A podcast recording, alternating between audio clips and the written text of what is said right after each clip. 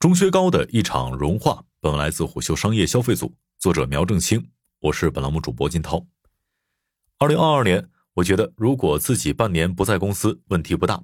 二零二三年前几个月给我的感觉是不敢连续两个月离开公司。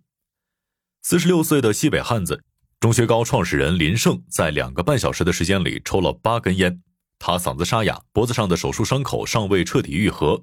医生嘱咐他说：“少说话，别抽烟，少吃油腻。”结果他一个都没做到。三月三十号，林胜时隔两年多再次现身钟薛高经销商大会，他用沙哑的嗓子努力地介绍着钟薛高的新品。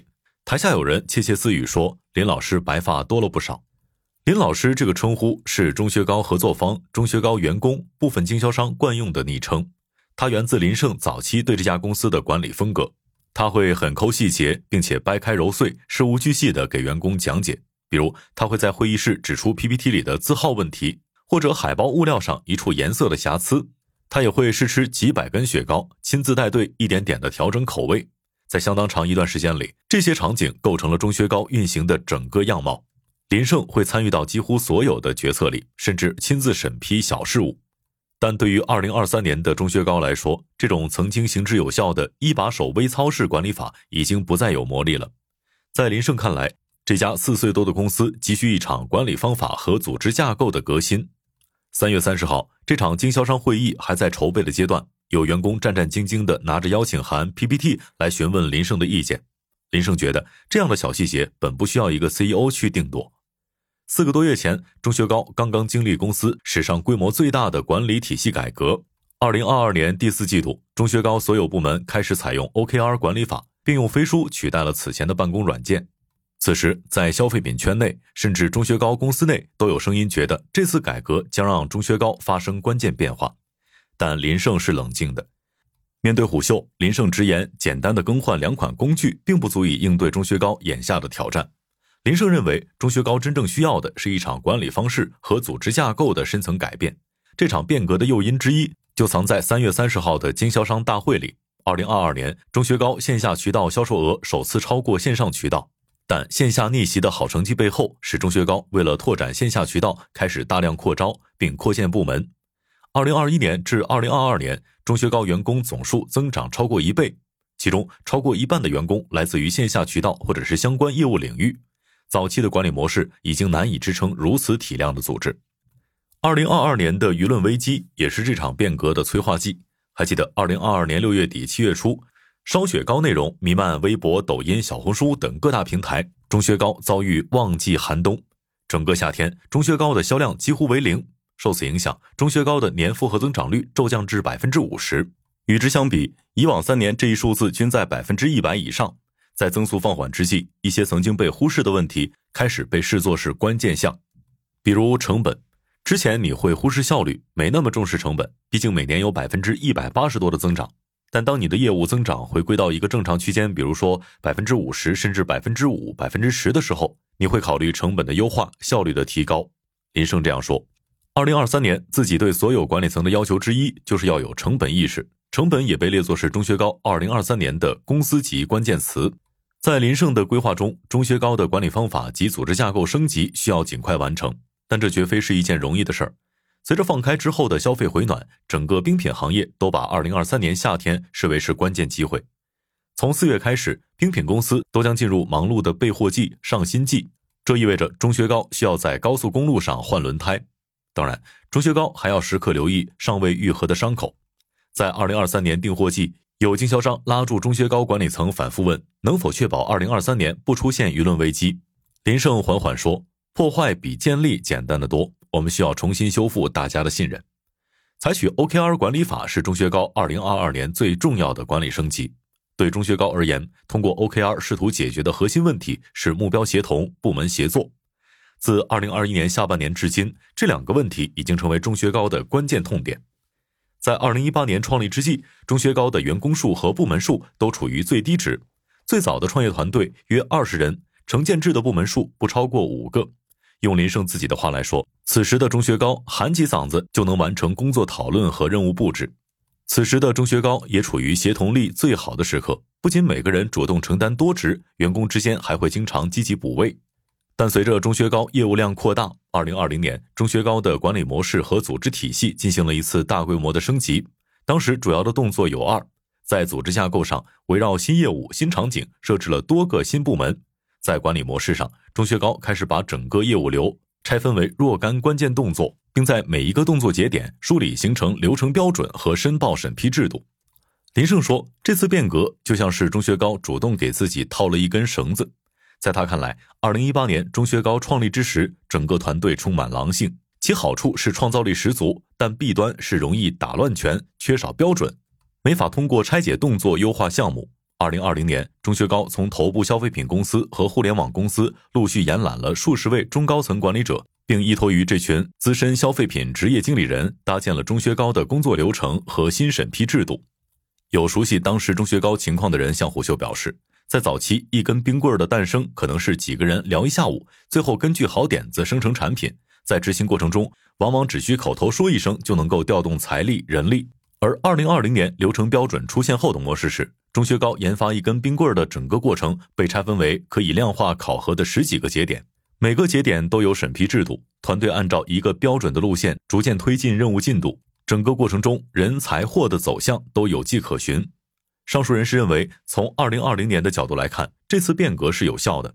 当时钟薛高的线上销量达到创立之后的峰值，而且在线下端，钟薛高也开始了最早的尝试。整个二零二零年，钟薛高卖出了三千四百万只雪糕。在流程标准的助力下，钟薛高并没有因为业务量暴增而出现混乱与搁置。但变化发生在二零二一年下半年以及二零二二年，钟薛高的业务流程在持续升级，甚至从实用演变为累赘。有钟薛高相关人士透露，某业务流程从五六道审批演变为十三四道审批。某次林胜在和业务部门开会讨论的时候，惊讶地发现，曾经在二零一八年只要三道审批流程就可以完成的工作，在二零二一年竟然需要超过十余道审批流程。与变慢同时出现的是组织的臃肿。在二零二一年尝到大牌职业经理人带来的专业能力和经验甜头之后，钟薛高继续疯狂招人，这一风气甚至传染至每个业务部门。当时部门负责人找到林胜，经常会提出要人和补人的需求。钟学高的组织也肉眼可见的胖起来。一些在二零一八年一个人用三天时间就能够完成的工作，到二零二一年演变为三个人用五天不一定能做完。如果说流程复杂、组织臃肿只是皮肤病，部门协同乏力、部门目标不统一，则是脏器病。二零二一至二零二二年的钟学高，更多的部门、更庞大的员工数量、更复杂的流程制度，并没能形成一股合力。当时，钟学高每个部门都制定了各自的考核指标，而这些指标和公司目标有时是脱节的。林胜曾某一次问两个管理层人士各自的部门目标，两人确实脱口而出了，但当林胜又问到年度公司目标时，二人却哑口无言。另外，部门间的协作也是难题。在二零二一年到二零二二年的一年多时间里，钟薛高内部开始出现甩锅现象。当一个公司级任务目标没有完成时，A 部门会说这是因为 B 部门、C 部门没做什么，而流程制度甚至赋予了这种行为程序主义。在二零二一年至二零二二年，中学高内部考核部门的维度有两个：第一个，是否按照流程标准完成工作；第二个，是否完成部门制定的年度目标。很多部门的真实情况是，尽管从流程和结果上毫无问题，甚至是高分满分，但他们的结果并没有带来公司层面实际的战绩。比如，对生产部门而言，由于钟薛高早期出现过几次热销断货，所以生产部门的第一目标是求稳。为了确保产能稳定不乱，终端有货可卖，生产部门会竭尽所能的把生产流程固定化，甚至会刻意避免任何的调整与变动。但对于研发部门和市场部门而言，他们需要捕捉市场上稍纵即逝的机会，这意味着快速的反应。对这些部门而言，他们希望一直处于变化，甚至敢于为了一个机会不顾一切放手一搏。林胜说：“从公司视角看，会因此承担负面结果；但从这些部门各自的视角看，他们流程做得不错，部门目标完成得很好。当公司整体目标没有实现时，每一个部门却能给他拿出非常合理的解释，甚至充满了程序正义。”为了解决这一问题，林胜决定在二零二二年四季度开始使用 OKR。他最关键的目的是拉齐部门目标，并尽量形成合力，以及通过 OKR 模式取代以往更为复杂的流程体系。之前感觉已经是为流程打工，现在是结果导向。一位知情人士透露，伴随 OKR 体系出台，中学高内部在裁撤流程。二零二二年四季度至二零二三年初，林胜在与业务线开会时，经常会要求业务线尽量缩减流程。有相关人士透露，林胜会直接问能不能从七个流程缩减到五个。但这场围绕 OKR 和流程体系的改革尚未结束，林胜意识到仅仅优化流程是不够的。他很清楚，目前钟学高的部门数量已经过多，如果想进一步的优化效率，钟学高必须要合并部门，甚至是裁撤低效部门。但他心软。四十七岁的西北汉子林胜毕业于历史系，他说自己挺喜欢三国的曹操，但他做不成曹操。在消费圈里，林胜颇有仗义和重情义之名。在钟薛高的二十人创始团队当中，超过百分之九十至今留在钟薛高之中。而如今，钟薛高的两个联合创始人周兵、庄毅是二零零四年林胜首次创业时最早的两个员工。当被问到如何看待这些兄弟，林胜沉默了几秒，说。很久以前，我觉得我自己特别好，所以吸引了很多好人。但越到后来，我意识到可能是我运气好，我才碰得到他们。这十多年来，他们是一路累过来、苦过来的。我曾想，如果他们没有遇到我，人生或许是另一个样子。他们可能不会吃这么多的苦，操这么多的心。有熟悉林胜的人透露，林胜比较重情义。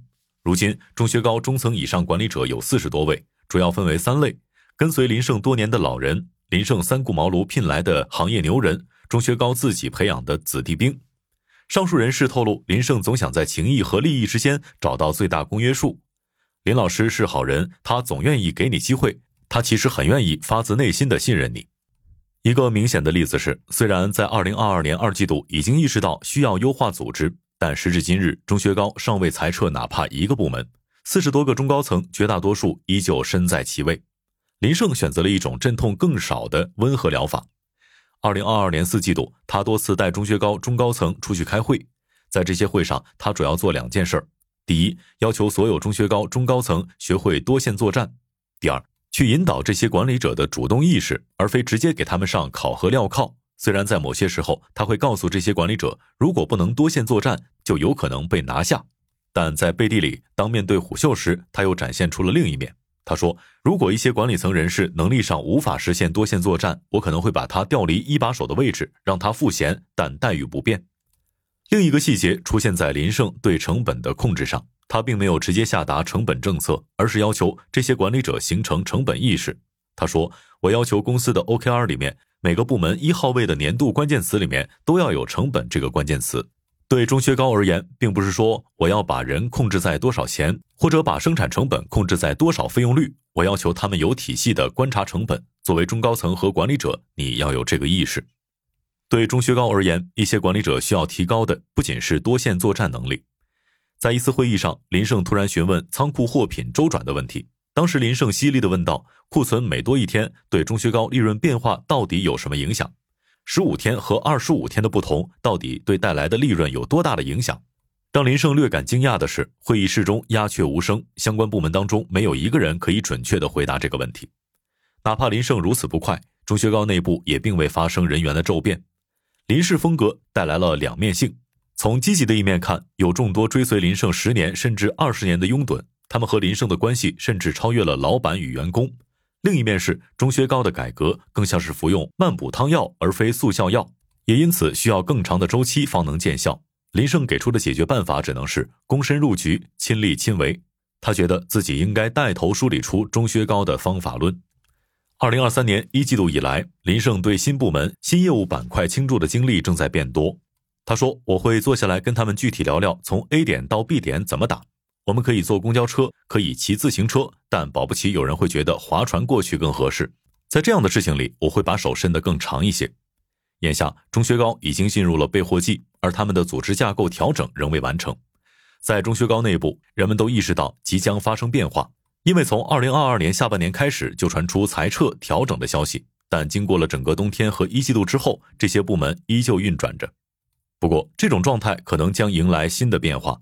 四月中旬，有知情人士向虎嗅透露，钟薛高在四月十七号前后已经启动了新一轮调整。据该人士透露，这将是钟薛高史上力度空前的一次变革。商业洞听是虎嗅推出的一档音频节目，精选虎嗅耐听的文章，分享有洞见的商业故事。我们下期见。